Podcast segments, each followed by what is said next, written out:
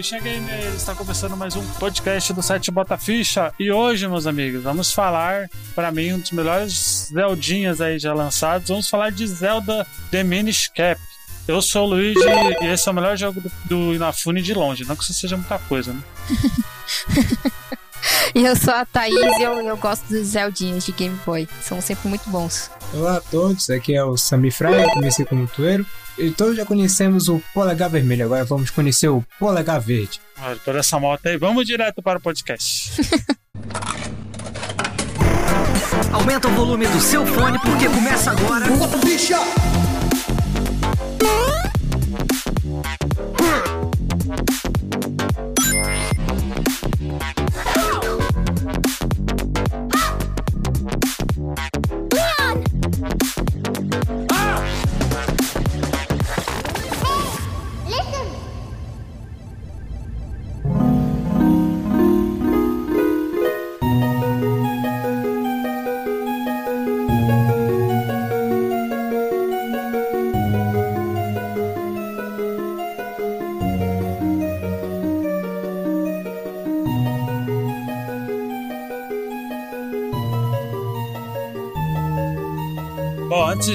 começar, muito obrigado, Samir, por ter aceito o convite aí, por ter participado. É, foi um prazer, eu fico muito feliz de poder falar de um Zelda tão emblemático como o Minish Cap e muito obrigado mesmo pelo convite. É isso, estamos sempre que precisar, tamo aí.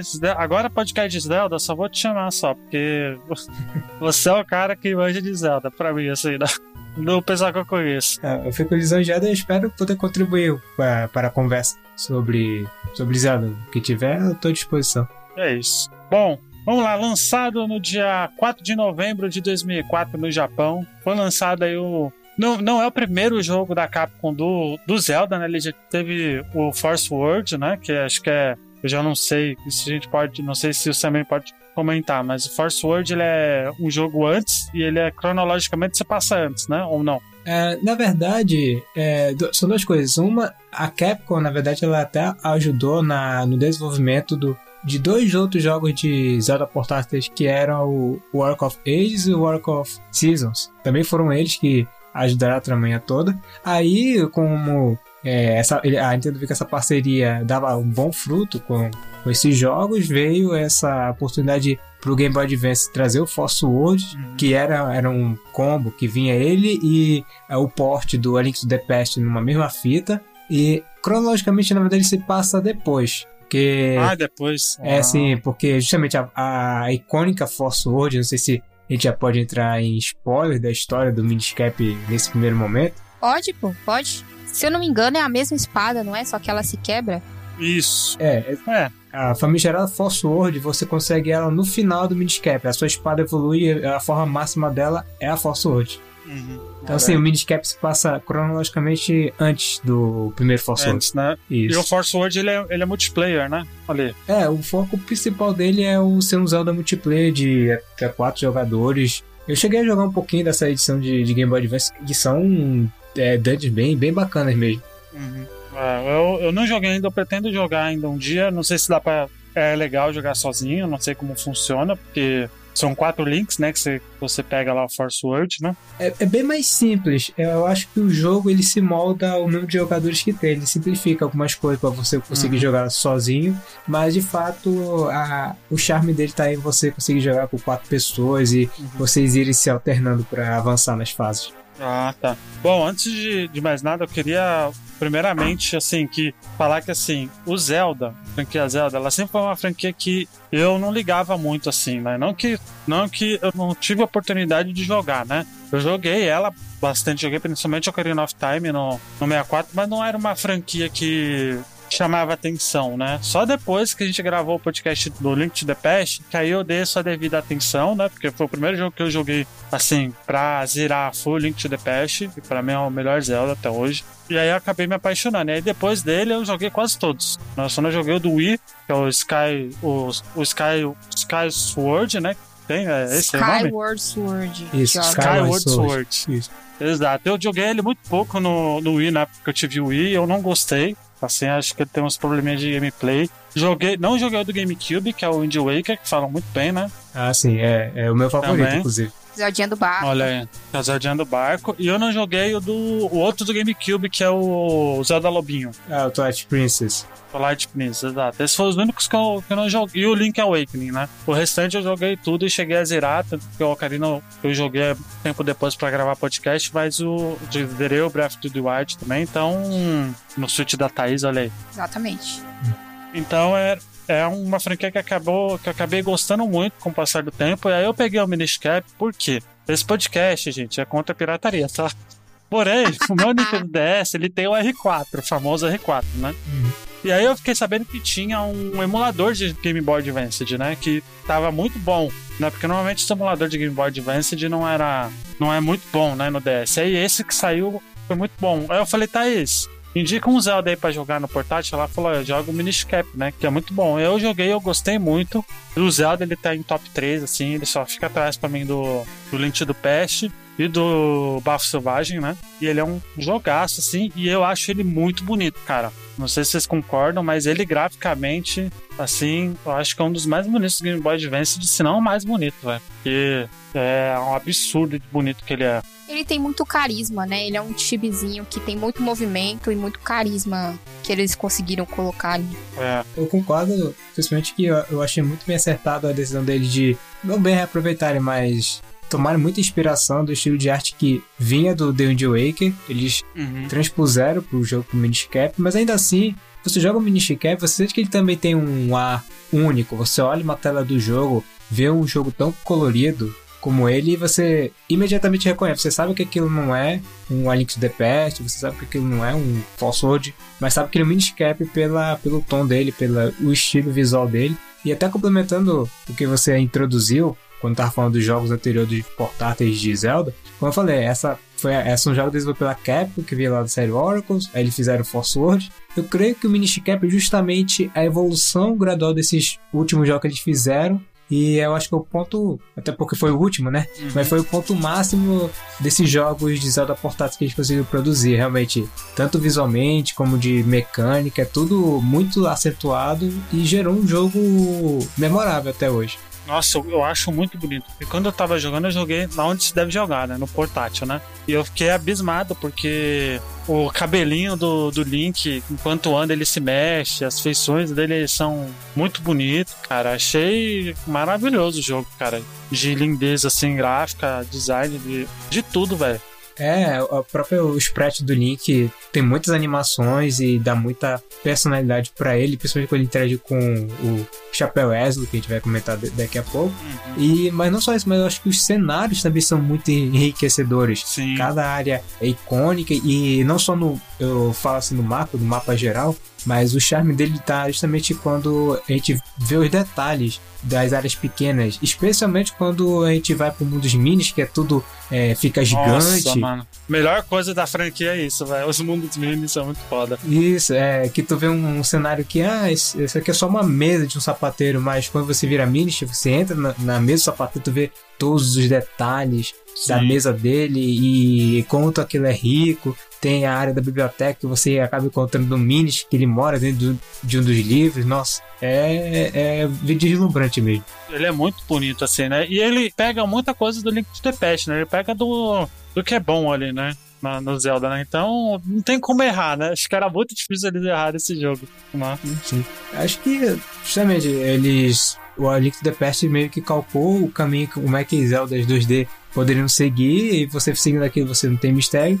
Você tendo a base, você pode focar em criar coisas novas em cima de, dele, com itens novos, ou essa mecânica com os minis, foi o que eles acabaram focando. Tendo a base do Link to the Past e adicionando coisas novas é uma receita para o sucesso. Exato. Só, co- como eu disse, esse jogo ele foi produzido pelo Keiji Inafune. Pra quem não sabe, Keiji Inafune ele, ele é conhecido por ter criado o design do, do Mega Man, né?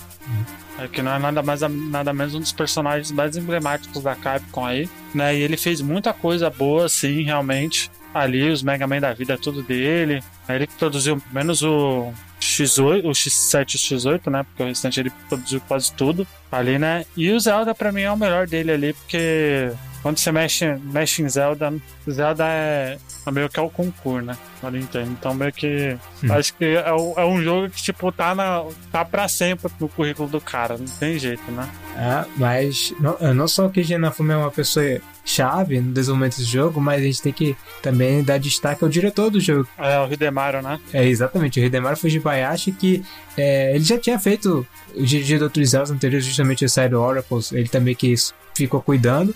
Aí, é, depois do Minish Cap, é, ele assumiu a direção do Skyward Sword, e depois ele pegou um outro Zeldinha assim mais ou menos, não É. sei se você já ouviu falar do Breath of the Wild. Pois é. ele que assumiu a direção. Ninguém nem, nunca ouviu falar desse daí, gente. Pois é. Um dos melhores jogos já feitos da história, não tá aí. Só fez isso aí só. Mas é interessante ver, por exemplo, a gente vê algumas ideias de design que a gente vê no Skyward Sword, até um pouquinho por tabela no próprio Breath of the Wild. Tem até um pouco de origem até no Minish Cap. É, se você lembra no Skyward Sword, tem um, um dos itens, do, um dos equipamentos do Link, é um jarro de vento. Sim. Um dos primeiros itens que você pega pra realizar a primeira dungeon é o Gust Jar, que é um jarro de vento. Que olha, vou te falar, e tem uma dungeon que você tem que. Tipo um barril que você tem que girar. Sim, E aí é, tem é a um- primeira. Umas teias de aranha, né? Uhum. E aí tinha uma teia de aranha travando uma janelinha. E o tempo que eu levei pra saber. a pessoa é muito burra, Jesus.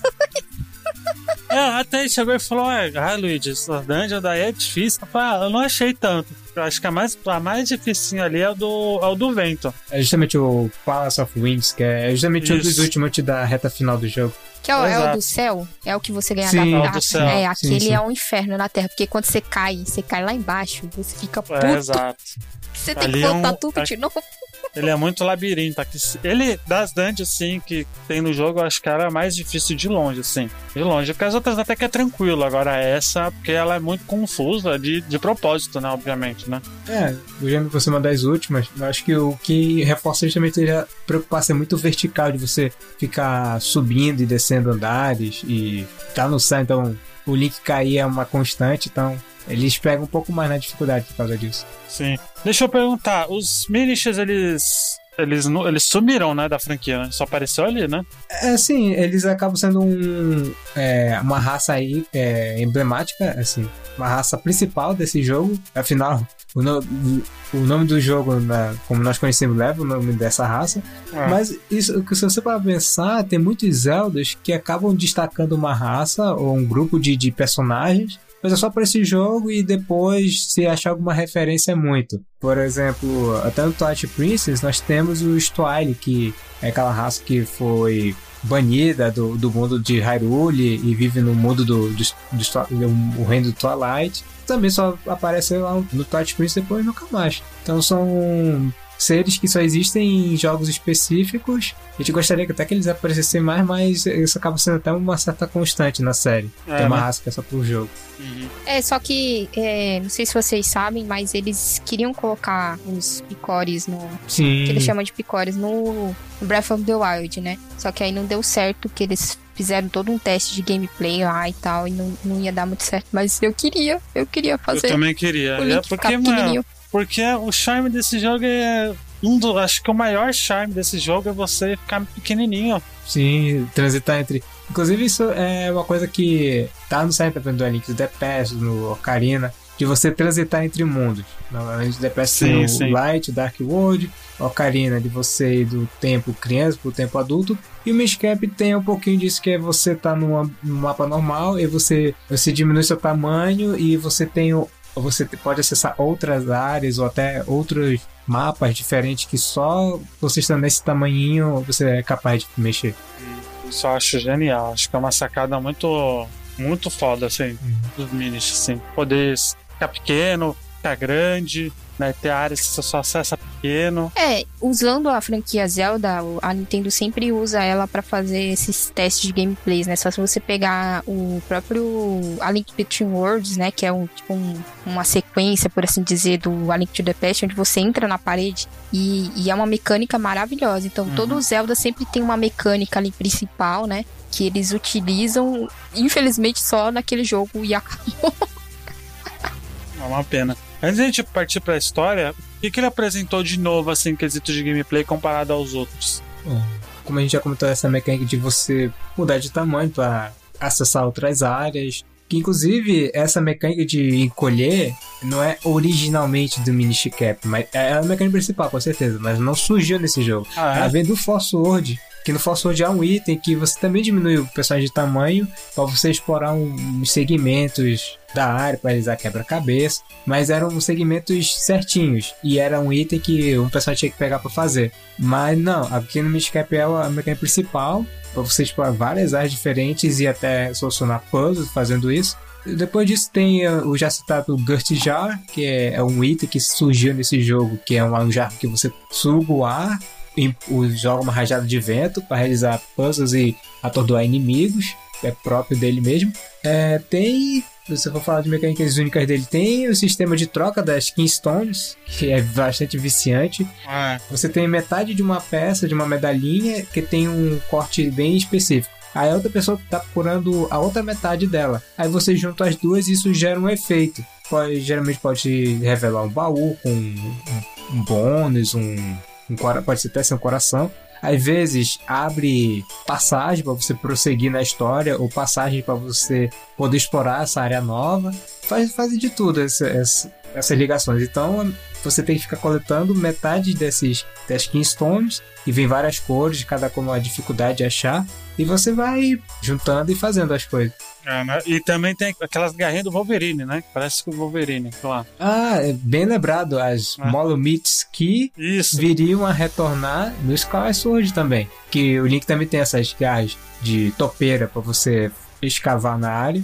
Que no Miniscap é, é bem eficiente você ficar cavando e revelando a área. E portaram essa mecânica das garras justamente pro Skyward Sword.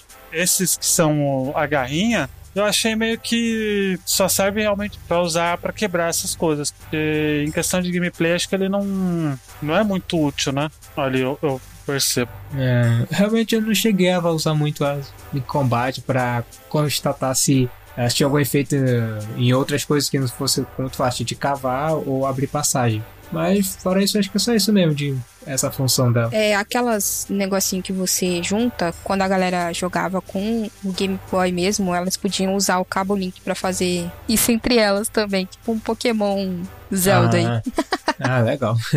Olha aí. E também tem aquela va- a vara, né? Que. Ah. Vara mágica, né? Que. Assim, o cajado de passe que hum, vira as coisas.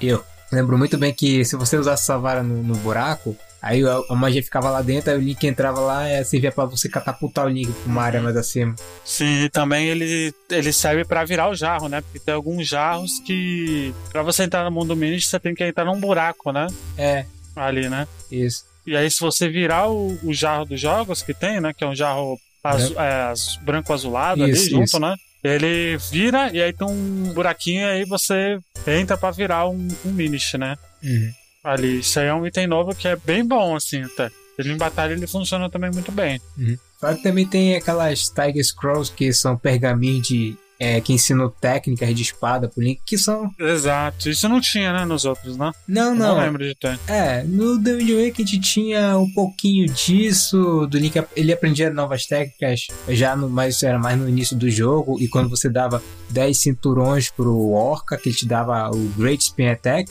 mas aqui os, os Tiger Scrolls eles são mais... Porque o Link, ele é, assim como era no Link's Awakening, na série Oracles, ele tem um- uma diversidade de movimentação bem alta, ele tem o, o Pegasus Boots, que ele sai correndo desenfreado, Uhum. tem o salto que ele faz com o, o Rock Escape.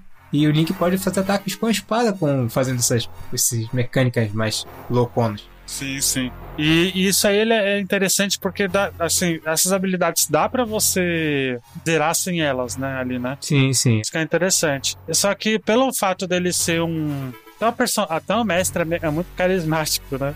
Ali também. Mas se você pegar. é, o jeito que você vai liberando essas coisas te instiga muito a, a pegar todos, né? Todas as habilidades. Eu, por exemplo, tive que pegar todos também, porque eu sou dessas, sabe?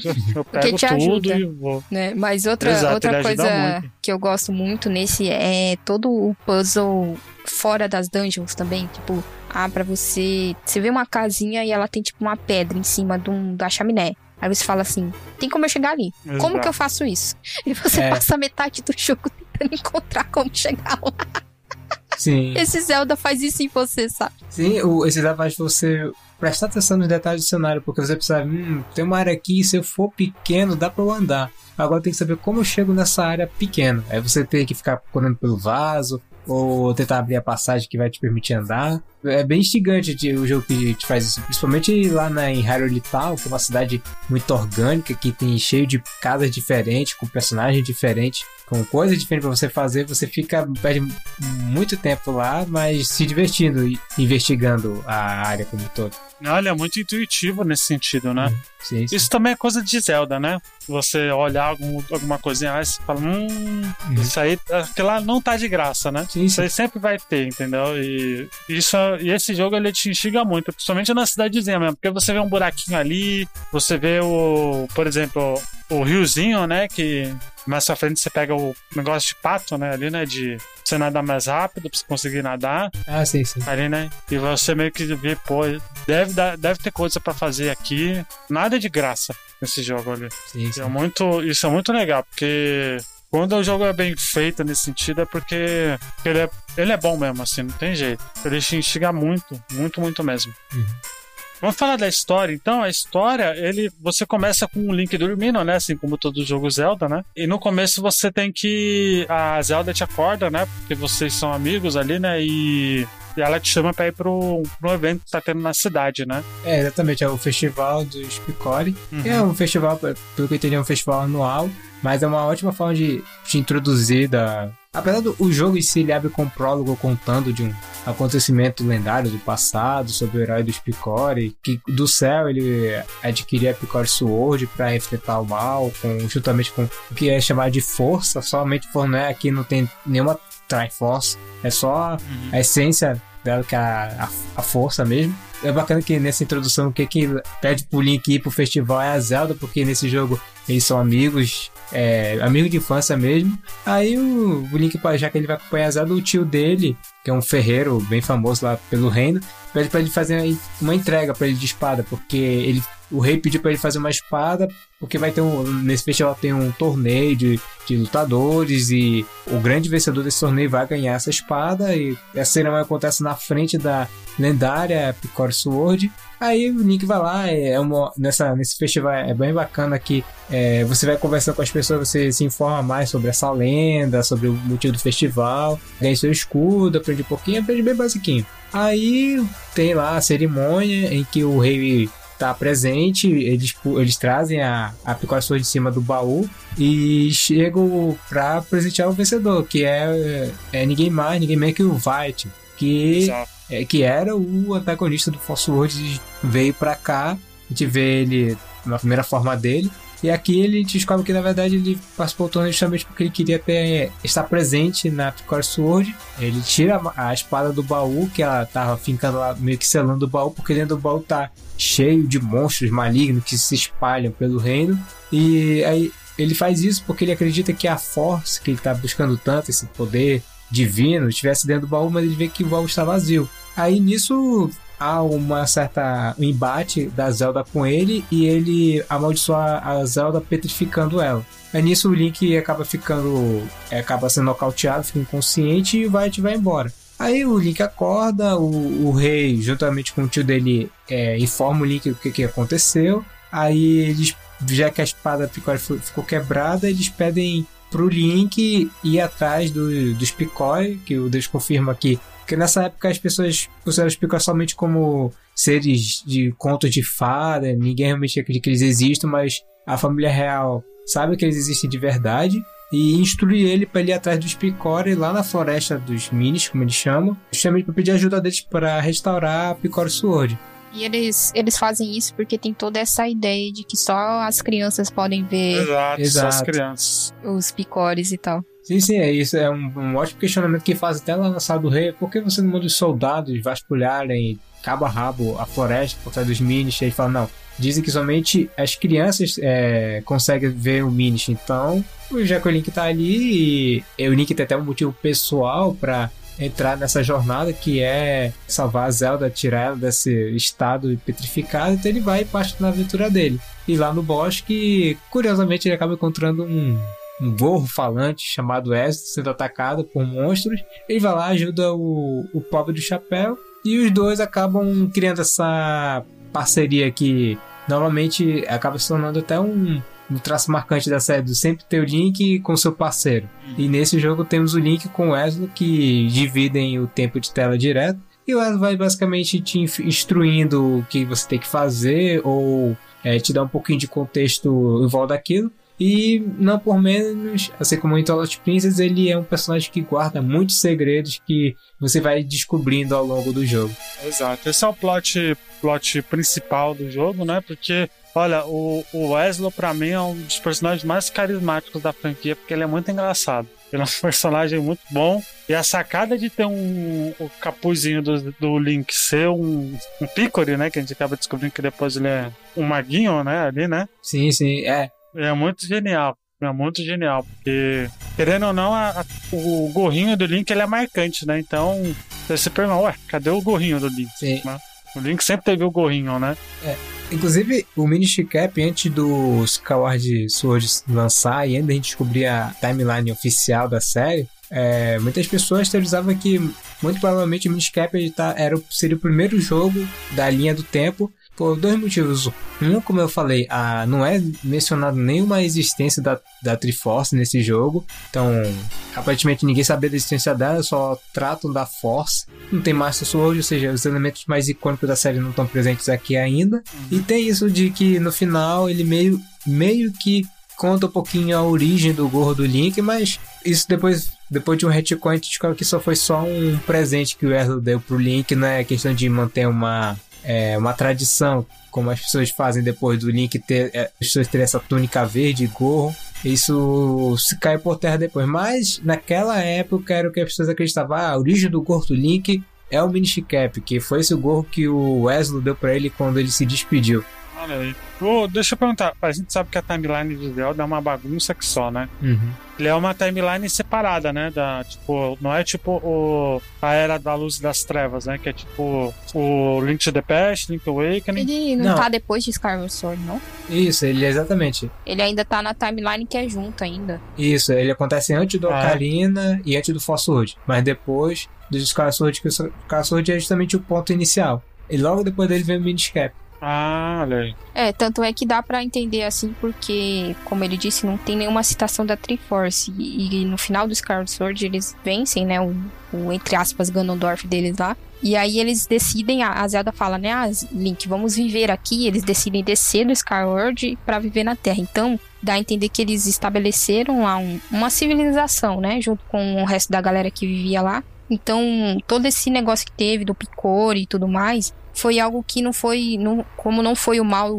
do Ganondorf, que não é Ganondorf que ele chama no Skyward Sword, qual é o nome? É o, é o Demais. O Demais, que depois reencarna como Ganondorf. Como ele não tinha reencarnado, então não era algo que precisava da Triforce, mas ainda assim eles reencarnaram a Zelda e o, e o Link, entendeu? Porque eles reencarnam de tempos em tempos. Então é, é dá para entender que. E aí também não usou a, a, espada e tudo mais. Que muita gente achava também que a espada picore, né? Porque você tem que restaurar ela nesse jogo, né? Uhum. E a galera achava que ela era a Master Sword, mas isso também foi quando lançou o Scarlet Sword, eles destruíram essa teoria também, entendeu? Uhum. Então é por isso Sim. que ela se encaixa logo depois de Skyward Sword, porque ela não faz citação nenhuma a nada que aconteceu depois e nem nada que aconteceu antes. Então fica nesse limbo ali, enquanto eles estavam estabelecendo a ah, nova tá. sociedade na Terra, entendeu? Uhum. Só pra entender, então o, na linha do tempo, o Skyward Sword é o primeiro, o primeiro. Sim. De todos. Sim, sim. Tanto é que é, quando ele foi concebido, ele foi, ele foi lançado até em comemoração de 25 anos da série, a gente percebe, vendo pela história, que ele tem essa preocupação. Ah, eu vou contar a origem de várias coisas. Eu vou contar aqui a origem da, uhum. da Master Sword, vou contar aqui a origem é, de como o reino de Hyrule foi criado, vou contar aqui a origem dessa, dessa intriga do destino que tem essa, essa trindade do Ganondorf, Link e Zelda. É, ele meio que conta se preocupa em nos apresentar como toda essa, essa coisa toda linha do tempo surgiu é justamente a, a premissa do Skyward Sword. E até coisas idiotas, tipo, porque o Link usa roupa verde, que é tipo a pior explicação do universo. Mas beleza, né? Não é esse que, a, que ele e a Zelda se casam? Hum, não, não, tem nenhum não que acontece isso, assim, não. É, Não? não, mas é, não, no Skyward chega a ter um pouquinho de. Tem mais romance. É, tem, tem mais um romance entre os dois, tem até um. Um não bem um triângulo amoroso, mas porque tem um pouquinho de, de, de rivalidade lá com o Grooves, ele também é gamado pela Zelda e por aí vai. Mas ele é um pouquinho mais. Sim, tem uns tons de romance. Ah, tá. Bom, então vamos falar das dungeons, porque o Zelda não é nada sem suas dungeons, né? Hum. Depois que a gente, que a gente entra no Minish, na Vila dos Minish, né? Ali, né? O Ancestral diz que a gente tem que encontrar quatro pedras. É Quatro? Não, é cinco, né? Não, quatro, são quatro elementos, sim. É Quatro, quatro elementos. elementos, né? E elas estão divididas em quatro dungeons, né? Isso. Ali, que é o, o Deep, Deep Wood, que é o elemento do. Deixa eu ver se eu lembro, é o elemento do, da terra. É isso? Hum. Ou é da planta? Não lembro agora. Deixa eu dar uma olhadinha aqui. Deixa eu ver aqui. Deixa eu ver só os nomes dos elementos aqui. É, o elemento. Tem o elemento da terra. Isso. Exato, elemento da terra, fogo, água e wind, né? Que é o Isso. elemento do, do ar, né? Uhum. Então você tem que encontrar esses quatro elementos, né? Exato. E justamente, o Deep Shrine é a, a, dun a primeira dungeon que a gente entra em um jogo de Zelda, ge- geralmente é também mais emblemática. Ela meio que serve um pouquinho de tutorial para o jogador ir se acostumando com as mecânicas do jogo. E então ela, obrigatoriamente, acaba sendo a mais fácil, mas eu creio que o que a mais se destaca também, eh, na minha cabeça, é justamente o uso do, do Gurt Jar para você ir fazendo a dungeon dela. Tem o, o que a Thaís comentou do barril, que é essa mecânica de você girar o barril lá dentro. É muito bacana também. E ele tem um dos chefões, o chefão final dessa dungeon é um dos mais inusitados, que é um Chuchu. É um dos inimigos mais fracos que você enfrenta com um Nick adulto, mas como você tá é, diminuto, ele é gigantão. Aí você tem Exato. que enfrentar um Chuchu, um gigante com uma mecânica muito bacana que envolve usar o jarro. Que é um chefe bem bacana, uma primeira dungeon, muito bacana. É, isso, é, isso é uma coisa muito legal, né? Do, pelo fato dele estar num, num mundo pequeno, né? Os inimigos se tornam mais fáceis e acaba sendo um perigo muito grande, né? Uhum. Ali, né? E, o Chuchu ele é um deles, né? Realmente. Ele é um, ele é um inimigo fácil quando você tá no, no mundo normal, né? Só quando você tá no, no modo Minish é um terror. Tem um, um uma versão dele que é ele elétrico, nossa, bicho chato. É muito chato, porque se você não, não tomar cuidado, você, você se lasca, né? Ali, né? O jogo, pelo fato dele ser a primeira dungeon, ele tem realmente um tutorialzinho, né? Tanto porque você pega um coração, né? Nessa, nessa dungeon, né? Que serve pra meio que. Ó, o coração serve pra você aumentar a sua vidinha, né? Sim, sim. Ele é bem. Normalmente as dungeons de, de elas são. A primeira sempre é a, a tutorial, né? Ali, né? No, Sim, sim. no caso, né? E ele é a dungeon que é quando ele tá no Minish, né? Porque tem dungeon que ele mistura, né? Os dois, né? Uhum. Ali, né? Esse ele é full Minish, né? Ele não muda de tamanho normal e vai pro Minish depois, né? Não, não, é totalmente no modo Minish mesmo. Tem alguma ordem específica pra fazer as dungeons? Porque, por exemplo, eu fiz a, a Deep Wood e depois eu fui pra do fogo. Eu não sei se tem uma ordem. Creio que haja uma linearidade até pra. considerando as áreas que você vai liberando conforme vai progredindo no jogo. Então eu creio que a ordem seja justamente essa: é a Deep Wood, aí tem a Cave of Flames, que é de fogo, a Fort of Winds. Que essa, na verdade, não tem um item per si, mas é necessário para você conseguir um item.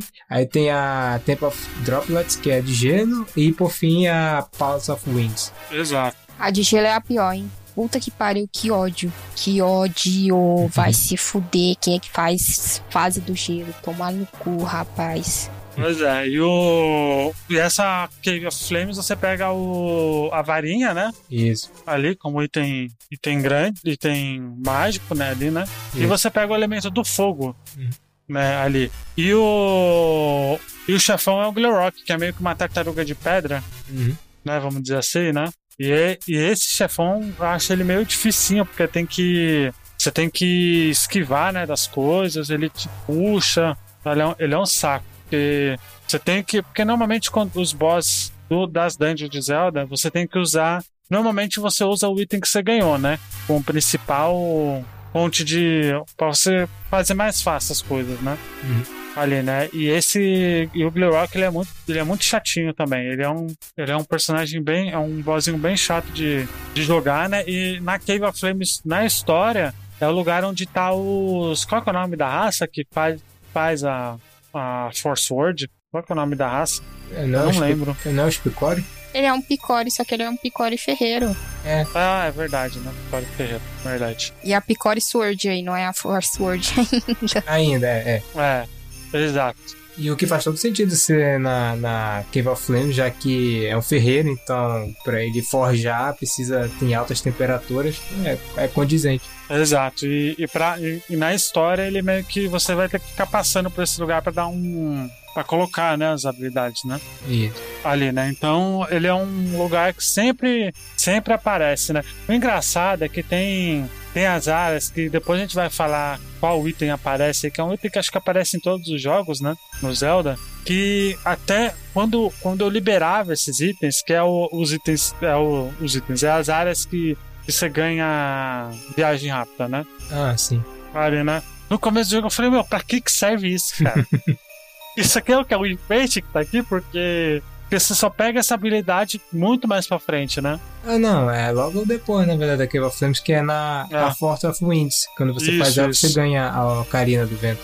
Exato, exato. E a Fortress Winds é, é, é uma, é uma dungeon que não, você não pega os elementos, né? É. Ali, né? Mas você pega a, a Ocarina, né? A versão da Ocarina desse jogo, que é a Ocarina of Wind, que serve pra você fazer as viagens rápidas ali, né? Isso, isso. Ajudava muito quando você, tipo, tem sempre esses puzzles na, nas áreas, né? Aí você lembrava, tipo, ah, agora eu peguei tal item, né? Aí você lembrava assim, caceta, pra passar pra aquele outro lugar era esse item aqui, aí você ficava Uhum. voltando, entendeu? Era fácil por causa disso. Exato. Porque no caso, nesse pra você ir pra, pra essa área, tem que ter o Pegasus, né? A botinha, né? É a botinha? Porque tem os pântanos, né? Ali, né? É, sim, bem lembrado. Correto. Precisa da, da Pegasus Boot. É. Apesar que tem toda uma. Pra você progredir na história, você tem que justamente fazer essa coisa lá do sapateiro, que pra ele forjar. Nossa, demorei pra descobrir isso aí, velho. É, eu vejo que eu, eu tava, inclusive antes de gravar, é, de vir aqui conversar com vocês sobre isso, eu- um amigo meu tava começando a jogar o Miniscap, ele tava meio preso nessa parte, porque ele não é muito direto pra te dizer, é, porque você tem que fazer mais troca de Kingston pra liberar Exato. passagem, você tem que andar por lugares, tem que ir lá no rancho Lonlon, pra daí finalmente ativar a cena em que o, o sapateiro dorme na mesa, aí você vira Minish e conversa com os, os lá. Ó, nessa parte eu não vou mentir, não. Não editou nada, porque senão eu nem ia descobrir nunca. Ah, é nada intuitivo essa porra. É que nem quando lá no, no A Link to the Past tem uma parte que você tem que ir achar um livro pra poder traduzir um bagulho. Ah, nem fala. Esse é uma coisa mal. Não, normalmente é uma coisa tão besta que, tipo, você fala, pô, é muito besta. Tava na nossa cara o tempo todo. É que o livro tava em cima de, um- de uma estante e você, tipo, caralho, como é que eu pego isso? Como é que eu pego isso? Aí era só você correr, capô. Correr, exato. exato. Ai, ai, ai. Zelda tem dessas. De vez em quando eles te dão umas paradas que você fala assim, tipo, caralho, como? Qual foi a lógica que a pessoa achou que, que ia funcionar isso daqui? É, mas normalmente é uma coisa tão simples que você se sente burro depois, né? Você vai falar, nossa, isso é muito fácil É, eu fui muito burro de não ter conseguido, né? é, Ali. é conhecido mesmo.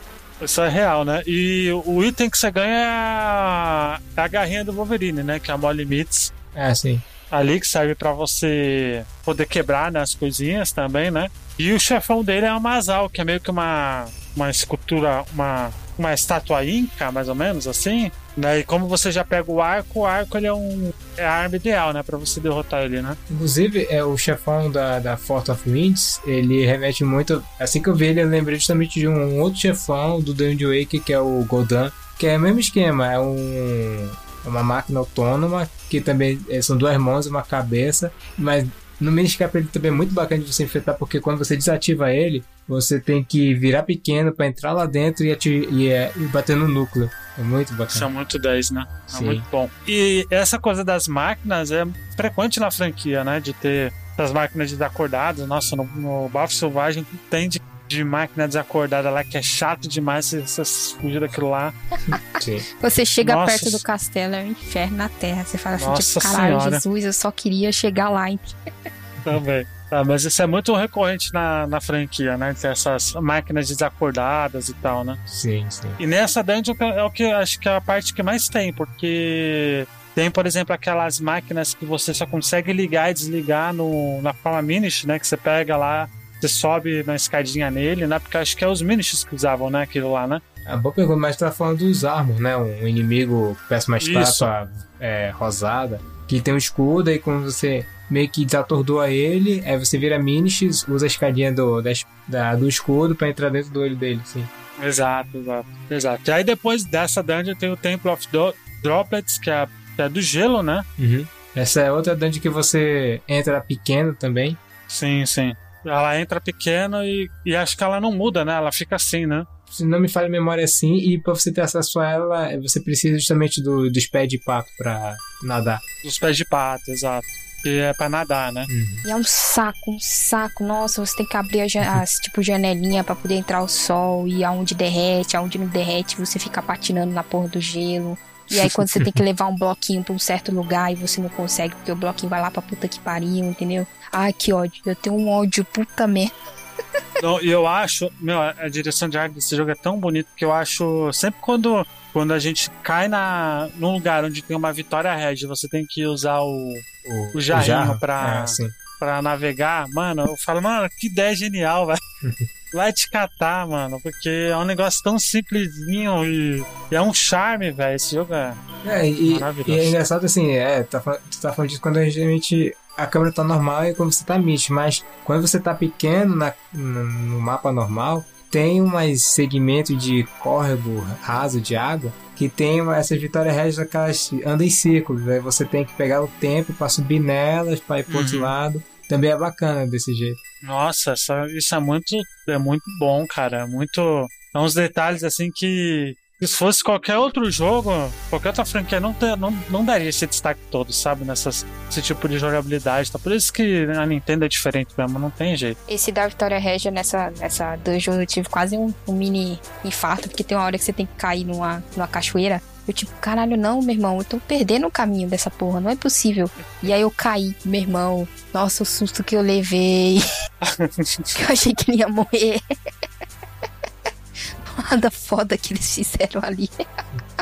E, e o grande o item principal dessa dungeon é, o- é a lanterninha, né? De fogo, né? Sim, sim. Ali, né? Que serve pra você colocar, iluminar né, os locais, né? É. E às vezes colocar fogo, né? Isso, tacar fogo nas coisas. Você fica até um Exato. pouquinho aliviado que o jogo, a, a dungeon inteira é tudo congelada e finalmente você tem um item pra descongelar as coisas e dar um alívio.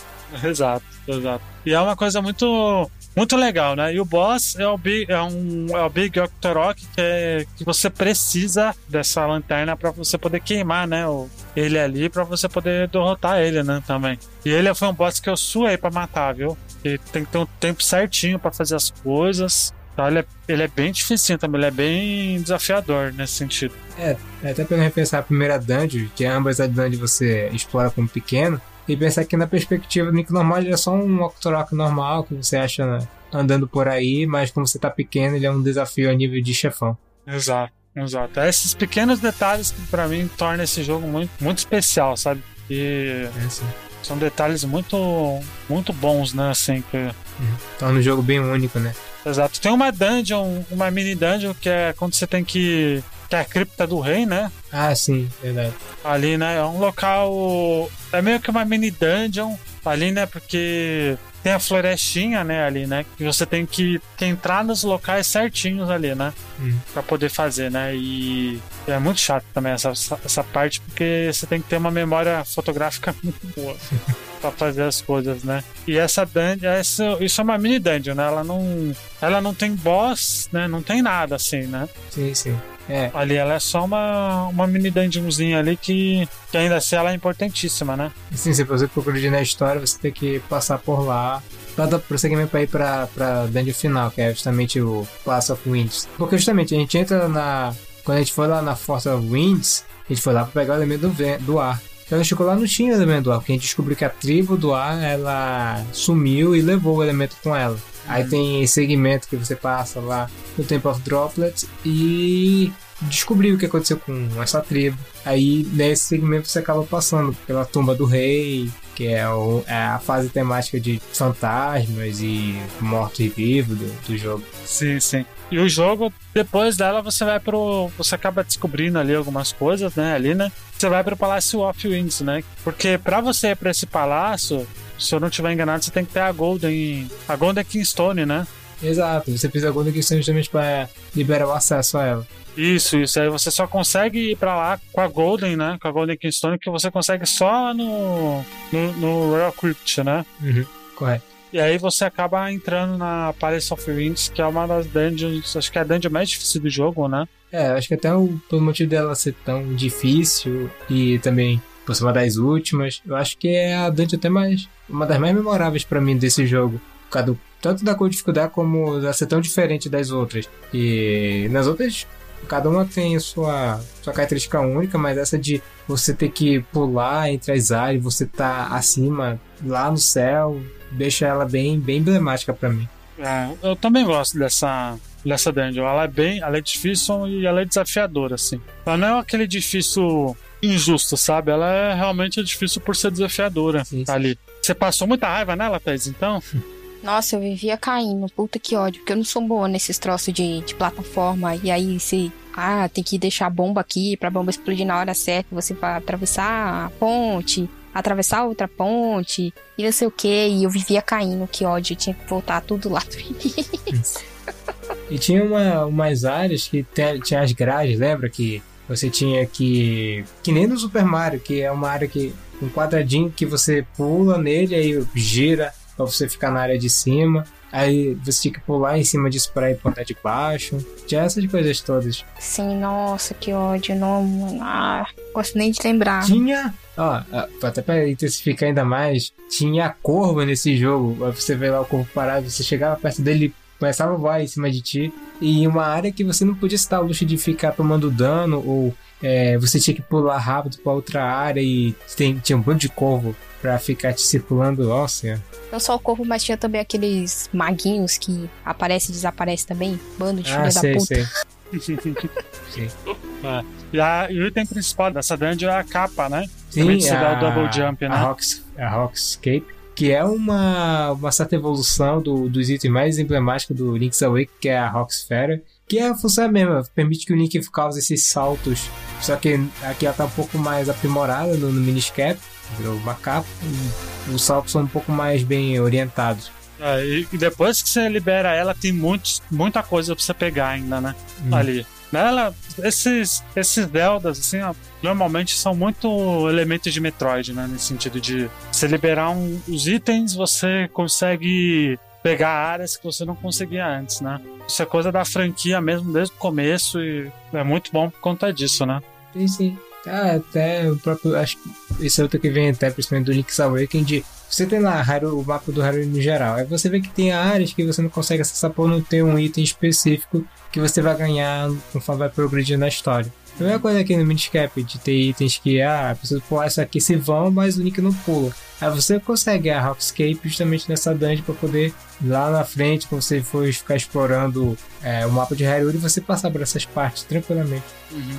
E o chefão dessa área é o Georg Per, né? Tem uma habilidade que a gente ganha que até esqueci de, de puxar pra gente comentar, que é quando você vai upando a sua espada, quando você pega um elemento e coloca na espada, você tem que voltar para o castelo de Irulha, né? Para um, uhum. local, um local secreto ali que só a criança pode entrar, né? Isso. Ali, né? E aí você acaba ganhando a habilidade de se duplicar, né? Isso. A cada elemento que você vai pegando, você consegue aumentar o seu número de cópias. Isso permite que você faça consiga passar por certas dungeons, porque, por exemplo, tem uma pedra aqui, mas o Nick não consegue empurrar ela sozinho. Se o Nick tivesse pelo menos duas ou três cópias dele para ajudar a empurrar, ele conseguiria passar por essas áreas. Sim. E conforme você vai ganhando essa habilidade, as dungeons, obviamente, tem essa, essa, essa função da cópia, né? E esse chefão, ele, você tem que usar isso, né? Sim. Ele é o essencial para você passar disso, né? Ué. E é um chefão muito. Eu acho ele difícil também, viu? Eu acho ele muito difícil, principalmente que ele abusa essa mecânica de você multiplicar o link, porque ele tem vários olhos na, na, na, cabeça dele, aí só, só uns três abrem. Aí o Link tem que fazer a cópia exatamente nesses espaços para ele atacar todos os olhos ao mesmo tempo, porque senão ele não vai tomar dano. Uhum. Aí isso já seria difícil por si só. Aí você só o fato de que esse, já que é um par de Bjorn, acho que é porque Org macho começa a te atacar por fora. E se os projéteis dele te atingirem ou atingir uma das cópias, desfaz todo, você tem que fazer as cópias de novo, que você tem que carregar lá a espada para fazer isso de novo. E, e, vai ficando mais difícil conforme o bicho vai ficando fraco. Bom, a gente não vai dar spoiler assim mesmo dessa história, porque acho que é legal pra pessoa pegar, né? Mas o- a, última, a última dungeon do jogo é como. Acho que isso é, é de praxe na, nesses Zeldinhas 2D, é a Dark, que é quando a- o castelo de Hyrule vira, vira sombrio, né? Porque tem um momento, uma parte da história que o Vat acaba, acaba conseguindo tomar conta de Hyrule, né? A gente não vai contar aqui o porquê. Né? Ele acaba dando uma. meio que fazendo um, um castelo sombrio, né? Transformando o castelo num castelo sombrio, né? Ali, né? E você. E essa é de fato a última dungeon do jogo, né? Sim, sim. E é uma dungeon, cara, eu acho ela bem desafiadora também, viu? É, geralmente era pra ser o desafio do final do jogo. E é um, é um tema bastante frequente na série em geral, que ela sempre tenta a fase final ser um- uma área bem épica. Então, Geralmente é, é o castelo de Hyrule por tabela. É, isso acontece geralmente no Link to the Past. Até acontece também no, no Portabella no Ocarina, sabe que é a Torre do Gena, mas a Torre do Gena tava onde era o castelo de Hyrule. Isso acontece no Twilight Prince, que a fase final é no castelo de Hyrule também, que tá domado lá pelo Ganondorf. Mas sim, é. Você é, é sempre emblemático você se desbravar pelo castelo de Hyrule, mesmo que seja uma versão sombria dele. É, exato. E é bem assim. E essa é a dungeon onde você vai ter que usar tudo que você, você aprendeu e tem, né? Uhum. É meio que obrigado, né? Ali. Sim, e o jogo tem um, uma alta, um alto índice de, de inimigos fortes, tem vários Dark Nuts que são bem desafiadores, tem mecânica que você precisa usar justamente. Agora que a, a Picor Sword está no nível máximo lá e virou a, a famigerada Force Sword, agora você pode fazer quatro, quatro versões do Link é, para fazer as dungeons específicas daqui e o jogo vai. E essa dungeon vai abusar disso para você prosseguir nela.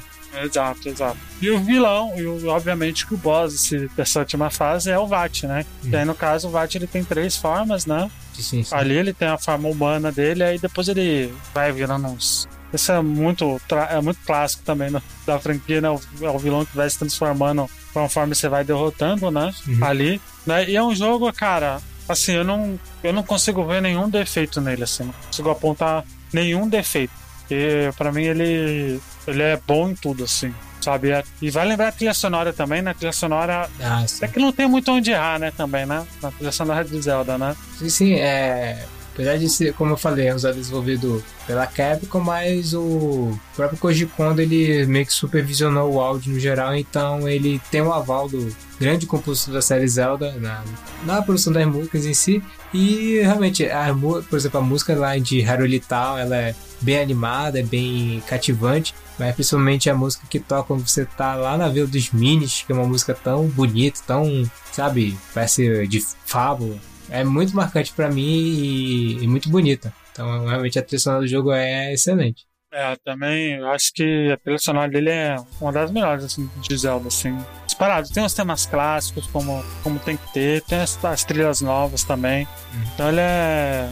Ele é muito bom. Pra quem não sabe, o Koji Kondo é ninguém mais, ninguém menos que fez a trilha sonora do, do Super Mario Bros, né, gente? Então, É. E também dos primeiros Zeldas. Os temas mais clássicos de Zelda é, é a criação dele. é dele, né? É, o cara é Deus, né? O cara é, o cara é um Deus na Terra ali, né? Com certeza ele deixou a marca dele quando compôs as músicas pra esse jogo. Ah, certeza. Vamos para as notas então, Thaís? Quantas fichas de 0 a 5 você dá pra Miniscape? Eu não sei se precisa, né? Mas, por favor. Eu, obviamente, dou 5. Eu gosto muito, muito mesmo, assim. É um Zeldinha daqueles... Se você não quer jogar um Zeldinha que se arrasta muito, assim, porque a maioria dos outros Zeldas é um pouco mais longo. Mas esse é bem curtinho, bem... Até fácil de jogar, né? Acho que só a última dungeon é mais desafiadora e tal. Mas é excelente aí. E é uma pena, né, que a Capcom não faça mais Zeldinha. Se bem que a Capcom, depois de um tempo, ficou daquele jeito, né? Mas É, quem ainda sabe... bem que ela não fez Zeldinha. É, quem sabe agora que ela tá melhor, ela não, não faça outros Zeldinhas aí. Será? Será o Miniscape 2? Se bem que a Nintendo não tem mais portátil, né? Então, Eu fico até um pouco de. A gente não vê mais essas parcerias como tinha naquela época da Nintendo com a Capcom, mas pelo menos, por exemplo, o Fujibayashi agora é, é funcionário integral da Nintendo, ele assumiu a direção de vários Zeldas, então muitas das coisas que a gente vê, que surgiu no Minish Cap, a gente vê em nos Zeldas que vieram depois dele. Então eu tô, tô até tranquilo quanto a isso. Olha aí. Então eu vou deixar o Samir por último, já que ele é o, é o convidado especial aí. Mas eu vou dar cinco fichas também. Eu acho um dos melhores Zeldas, assim, que da franquia que eu conheci há pouco tempo, assim, consegui admirar ela agora. Ela, de longe, é um dos, tá no top 13, assim. Ele é um jogo muito bom, assim, e, e para mim é um dos títulos obrigatórios. para você que tem um Game Boy Advance, vai atrás. Não sei se ele é caro em, em Mercado Livre da vida, não sei. Mas vai atrás que é um título, um título obrigatório para mim, assim, sem sombra de dúvida. Uhum. Sem sombra de dúvida. Samir, antes de você dar a nota, muito obrigado de novo por ter aceito o convite. Seja sempre bem-vindo para voltar aí. Onde as pessoas podem te encontrar, por favor? É, claro. É, primeiramente, eu queria agradecer pelo convite. Foi um papo muito gostoso, principalmente para falar de um dos Zeldas que eu é um dos meus favoritos também, que depois que a pouco eu vou destrinchar o que, que eu. É, minhas considerações finais sobre ele. Mas o pessoal pode me achar lá, principalmente no Twitter, onde eu sou mais ativo. É só procurar por Twitter que é T-W-E-R-O. Essas cinco letrinhas você me encontra por lá. Também, obviamente, como o Luigi acabou me chamando, é porque eu sou membro do site do Zelda.com.br, o Hyrule Legends, que é um site totalmente dedicado a Zelda. E por enquanto eu sou eu sou o responsável, sou o host, atual host e editor do nosso podcast de Zelda que se chama Papo de Milk Bar que é um podcast totalmente dedicado a Zelda. Todos os programas numerados é, são totalmente dedicados a Zelda. Nós já temos mais de, mais de 35 programas dedicados totalmente a Zelda. Tem programa que a gente fala, destrincha um jogo inteiro. Tem outros que a gente fala de algum elemento da série ou de elemento recorrente da série. A gente destrincha de tudo um pouco. E já tem ainda mais programas para serem gravados futuramente. Nessa temporada a gente fez lá um sidecast, que é o nosso programa paralelo, que a gente está comentando outras séries da Nintendo. A gente já falou de Mario, falou de Donkey Kong, é, Smash Bros. E o último, que é pessoalmente o que eu gostei muito de ter produzido e ter conversado com o pessoal, que foi um sobre Metroid. Ficou um programa muito bacana. Mas podem procurar a gente no seu agregador de podcast de preferência. A gente está lá também no Spotify, só para Papo de Milk Bar. E por fim, no nosso YouTube, de vez em quando a gente faz alguma live tematizada de Zelda. É lá que a gente posta nossos vídeos detonados da série. Inclusive, por falar de, de Miniscap, é, o nosso detonador chegou a fazer live jogando o Miniscap com o pessoal um tempão. E caso, por exemplo, como o Lid comentou de ter ficado travado no Miniscap porventura, e você está buscando o detonado, lá no nosso site do Zapocuber a gente tem um detonado escrito com vários screenshots para ajudar o pessoal a não se perder no jogo e conseguir pegar 100% do jogo antes de zerar ele. Olha aí. É, antes de você dar nota, tem algum, algum. Eu não fiz 100% do jogo, obviamente, mas. Mas tem algum, algum final a mais se você fazer isso? Pegar 100% do jogo ou não? Não, não, não, não, não chega a ter um final secreto, não tem nada disso. Mas uma coisa que é bom reforçar o pessoal desde já: tem um item é, antes de você entrar na Pass of Winds, tem um item que é perdível e é um item muito bom. Obviamente, na Pass of Winds, conhece lá a tribo do ar e você vê que tem uma pessoa que está enferma lá. Você, eu vou você informa exatamente o que você precisa fazer, mas você precisa curar essa pessoa, tirar essa enfermidade dessa pessoa para você conseguir esse item. Porque se você completar a Pass of Wind antes de fazer isso, infelizmente esse item acaba. Você não, não tem mais como conseguir ele. É, você não. Não, não é, eu não diria esse ponto, mas fica inacessível essa pessoa e você não. Não, não consegue esse item. Um item muito é bom. É o arco, né? É, a flecha de luz. É, eu peguei ele também. Peguei esse. É a primeira vez que eu joguei ele, infelizmente eu deixei passar e fiquei só mordendo o único por causa disso. Olha aí, quantas fichas você dá de 0 a 5? Bom, eu não podia ser muito diferente. Como eu falei, é um dos meus Zelda favoritos. E eu também dou 5 fichas para ele. Eu podia até. É. Algumas pequenas coisinhas que ele tem. A própria Laís falou de ter, às vezes, essa problemática, alguma dungeon ou outra, ou como você comentou nessa parte de conseguir apegas dos boots porque você acabou ficando perdido, porque o jogo acabou não te dando muitas é, orientações do que fazer a seguir, e realmente é fácil de se perder nessa parte, mas tudo isso é bem pequeno comparado com tanta qualidade que esse jogo tem. É como eu, eu, sinto que ele realmente é uma evolução de todos os Zelda portáteis até então. Acho que até o Zelda dessa geração, até o Game Boy Advance, é o Zelda portátil definitivo. E o mais bacana dele, tudo que a gente elogiou ele aqui do, do sistema dele, ser visualmente tão bonito, ter, ser gostoso de se jogar. E o mais bacana dele é que ele é um Zelda bem isoladinho, assim. Ele não pede que você jogue. Você pode até não ter jogado nenhum Zelda. Você não jogou Ocarina, você não jogou Breath of the Wild, você não jogou nada. Você pode pegar esse joguinho só ele, jogar e se divertir e entender e aproveitar ele ao máximo. Isso que é o bacana dele. Até você fala, você, ele lançou realmente pro Game Boy Advance. Ele chegou a ser lançado pro Visual Console do 3DS e caso porventura você tenha um Wii U ou tenha acesso a um Wii U, ele também está disponível no Virtual Console do Wii U para você jogar até. Ele tem aquela função do save state, caso você queira utilizar ela. Tem nessa versão do Virtual Console. Por enquanto é onde as pessoas podem aproveitar o, o Miniscap. Mas fica a minha recomendação, fica aqui minhas 5 fichas. Se vocês joguem o Miniscap, que é um Zelda icônico, e é muito bom você ver, por exemplo, algumas ideias de jogo que vieram a ser desenvolvidas depois.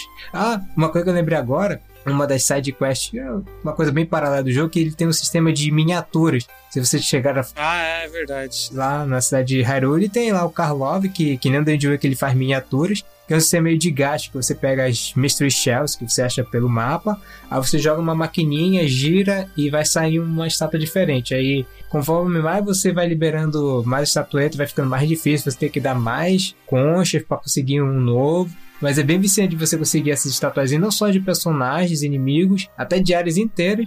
E tem um textinho te explicando esse lugar, é bem, bem viciante. Mas é uma outra sidequest que agrega tempo ao jogo. Ele dá item ou não? Não, né? É, não, ele só dá um item de. realmente de. É tipo uma medalhinha de. comprovando que você terminou, que é o Karlov Med- Medal. Comprovando que Ah, você fez tá. tudinho. É, porque eu, eu, eu peguei bastante action figure, mas chegou uma hora que eu cheguei, ah, não, mano. Aí é muito. É querer pegar e fazer 100%, né? porque é muita coisa mesmo. E antes da gente terminar, eu tô vendo aqui, cara, é muito difícil achar o Miniscap no usado, assim, você só acha repro, que é cartucho refeito, né? Ah, sim. Ali e tá numa faixa boa aí. Quem quiser, acho que tá uns 60 reais, assim, 60, 80 reais, vale o preço, viu?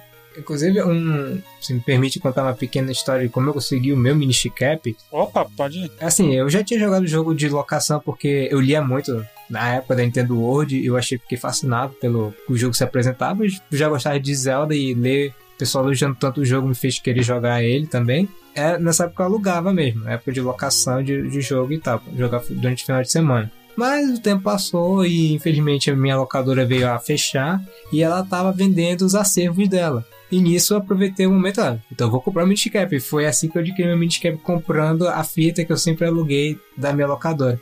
E infelizmente ele não me deu a, a caixa original, mas ele me deu a caixa que ficava, sabe, no monstruário, pra você pegar e o cara te dar a fita. Uhum. Então ele me deu a fita junto com essa, esse case de monstruário, que parece um case de VHS. E esse case eu tenho até onde. Até hoje eu tenho ele onde eu guardo minhas fitas de Game Boy Color, Game Boy Advance, onde eu guardo ela. Olha aí.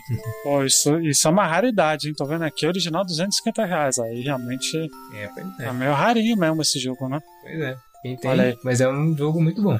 Olha aí, Thaís, onde as pessoas podem nos encontrar? As pessoas podem nos encontrar tanto no Twitter, quanto no Instagram, quanto no Facebook, como arroba botaficha. Olha aí, coisa mais fácil não tem, né? As pessoas podem nos apoiar também, Thaís? Tem como apoiar? E se você quiser nos apoiar e apoiar todos os nossos 35 mil podcasts spin-off, né? é só entrar no picpay.me barra botaficha, Isso aí. O Nihon Quest também, né? Que é o nosso podcast de anime, né, Thaís? que sai toda última sexta-feira do mês. Isso aí. Os outros a gente não vai dar nome porque tá zicado e é melhor não ficar prometendo nada, né? É, isso aí. Mas é isso, gente. Espero que vocês tenham curtido o podcast. Joguem Miniscap, gente. É a obrigação de vocês aí nesse, nessa quarentena. Aproveita aí, pega um emuladorzinho e joga. Tem até all em português aí. E é isso, gente. Até a próxima. Até semana que vem. Tchau, galera. Tchau! Tchau, tchau.